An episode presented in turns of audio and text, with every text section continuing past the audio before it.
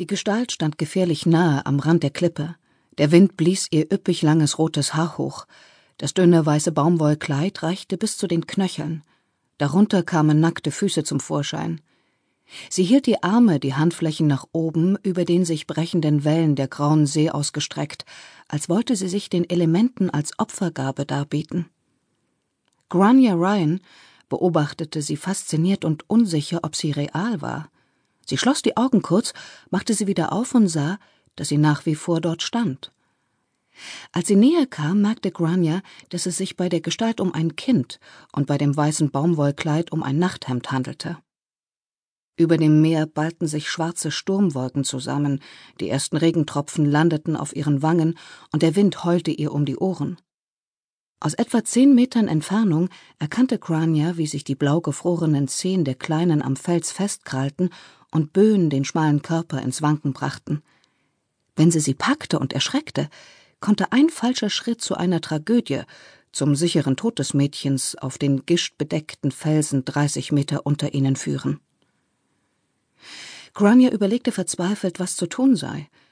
Bevor sie zu einer Entscheidung gelangen konnte, drehte sich die Kleine um und sah sie mit leerem Blick an. Grania streckte instinktiv die Arme aus. Ich tu dir nichts.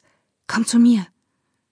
Als sie einen Schritt auf das Kind zumachte, trat ein Ausdruck der Angst auf das Gesicht der Kleinen, als wäre sie aus einem Traum erwacht, und sie rannte von Grania weg, immer die Klippen entlang, bis sie außer Sichtweite war. Ich wollte gerade eine Suchmannschaft losschicken. Übler Sturm da draußen. Mom, ich bin 31 Jahre alt und habe die letzten zehn in Manhattan gelebt, erwiderte Grania, als sie die Küche betrat und ihre nasse Jacke vor den Rayburn-Herd hängte. Um mich brauchst du dir keine Sorgen zu machen. Ich bin ein großes Mädchen. Sie gab ihrer Mutter, die den Tisch fürs Abendessen deckte, einen Kuss auf die Wange. Wirklich. Mag sein, aber solche Stürme haben schon starke Männer von den Klippen geweht. Kathleen Ryan deutete zum Küchenfenster hinaus, gegen das die Äste des blütenlosen Glycinienbusches peitschten. Ich hab gerade Tee gekocht. Kathleen wischte sich die Hände an der Schürze ab und ging zum Herd. Möchtest du eine Tasse? Gern, Mom. Setz dich hin und lass mich das machen, ja? Grania drückte ihre Mutter sanft auf einen Küchenstuhl. Bloß fünf Minuten. Um sechs kommen die Jungs heim und wollen ihren Tee. Als Grania das starke Gebräu in zwei Tassen goss, runzelte sie die Stirn.